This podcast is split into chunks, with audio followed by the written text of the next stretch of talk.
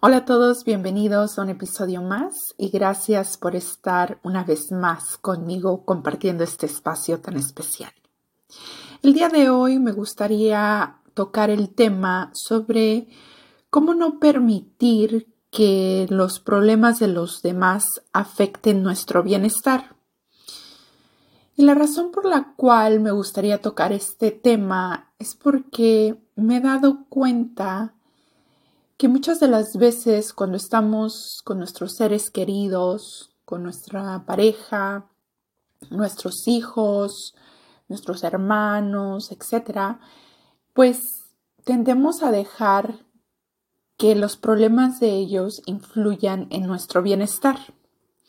Muchas de las veces no sabemos separar, ¿no? Cuando algo eh, cuando es algo que nos pertenece y cuando es algo que no nos pertenece, ¿no? Hay veces que, pues, estamos cargando con cosas que son de otra persona y por todo el amor que le tenemos o por toda la el cariño que tenemos hacia esa persona, pues dejamos que su infelicidad o sus problemas influyan en nuestro bienestar. Y lo único que podemos hacer en estos casos o en estas situaciones, pues es estar ahí, ¿no? Estar con esa persona, amarla, apoyarla, pero no permitir que nos afecte a tal punto que nos afecte hasta nuestra propia salud mental o emocional, ¿no? Debemos, debemos, aprender a separar lo externo a nosotros y todo aquello que no nos pertenece pero pues que por una u otra cosa hemos hecho nuestro. Hay veces que tenemos que dejar ir estas cosas, ¿no? Por muy, muy difícil que parezca, debemos dejarlo ir. No podemos cargar con las angustias de los demás, los problemas de los demás.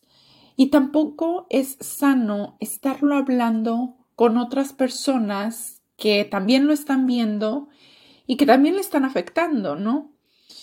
Entonces, entender que ese problema es de esa persona y yo solamente estoy aquí para amarlo, para apoyarla, eh, o simplemente estar, pero no involucrarme emocionalmente, no permitir que, que nos afecte, ¿no? A tal grado que dejamos que baje nuestro eh, nivel de autoestima o nuestro nivel, ¿no? De, de vibración. Tal vez nosotros estamos teniendo un excelente día y nos damos cuenta de algo que le está sucediendo a esta persona y dejamos que ese problema de esa persona influya en nosotros, en nuestro bienestar, en nuestra eh, área, ¿no?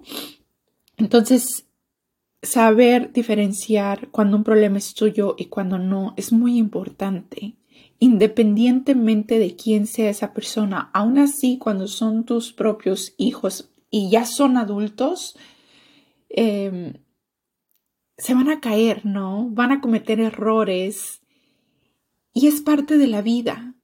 Y estamos aquí solamente para apoyarlos, para guiarlos cuando están chicos, pero ya cuando una vez llegan a la edad adulta, pues es responsabilidad de cada uno de nosotros tomar eh, y asumir, ¿no?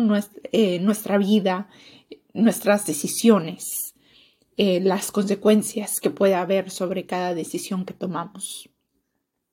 Hay veces que, que es difícil ver a nuestros propios hijos sufrir, pero muchas de las veces cuando más estamos ahí al pendiente, cuando más estamos tratando de, de echarles la mano para que no se caigan, en vez de estar haciendo un bien, hacemos un daño.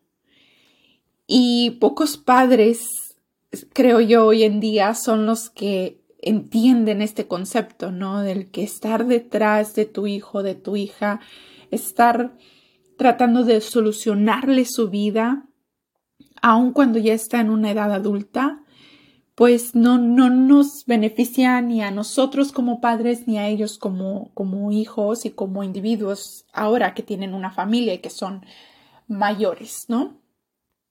Pero así como puede ser con nuestros hijos, puede ser con un hermano o con una hermana, con tu misma pareja, ¿no? Y hay que separarlo, ¿no? Si esta persona no está bien, esta persona tiene que tratar de hallar la solución por sí misma o por sí mismo.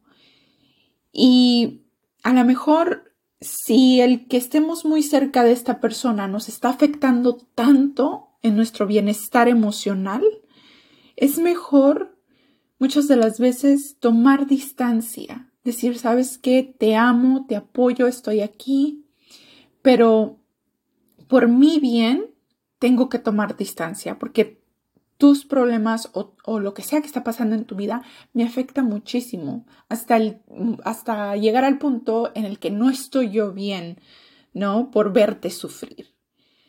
Y es difícil porque cuando amamos a alguien mucho y, queremos estar ahí para apoyarlo, el tomar distancia puede ser algo muy, muy difícil. Pero hay que recordar que primero tenemos que estar bien nosotros para poder ayudar a los demás.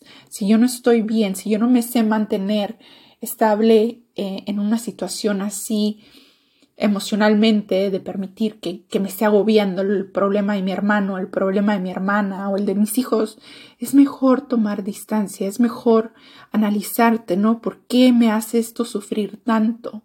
¿Y qué es lo que puedo hacer? ¿O cómo puedo eh, ayudar a esta persona de una mejor manera para que no me afecte tanto a mí, ¿no?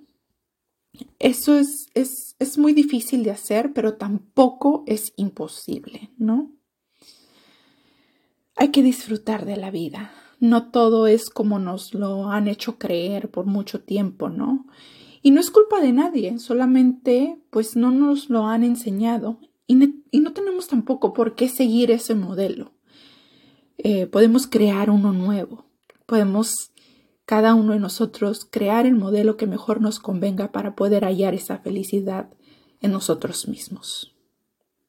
Y cuando algo o alguien alguna situación no aporta ningún beneficio a tu vida, no aporta algo positivo, al contrario, te está restando, te está quitando energía, te está deprimiendo, eh, te está haciendo sentir mal, está bien alejarte por un tiempo, ¿no? Hasta poder entender que no tenemos por qué cargar con esos problemas, con esas cosas que tanto daño nos hace, por amar tanto a esta persona y por querer estar ahí y no verlo sufrir o no verla sufrir. Primero nos tenemos que amar a nosotros mismos para poder amar a los demás. Primero tengo que estar bien yo para poder darle estabilidad a los demás, si es que la requieren de mi parte, como un hijo menor o una persona enferma o alguien. Pero tenemos que darnos esos espacios, tenemos que darnos ese momento de analizarnos y de, de siempre preguntarte, ¿no? ¿Cómo me hace sentir esta persona cada vez que me despido de ella o de él? ¿Cómo me hace sentir la presencia de esta persona? ¿Está aportando a mi vida o no?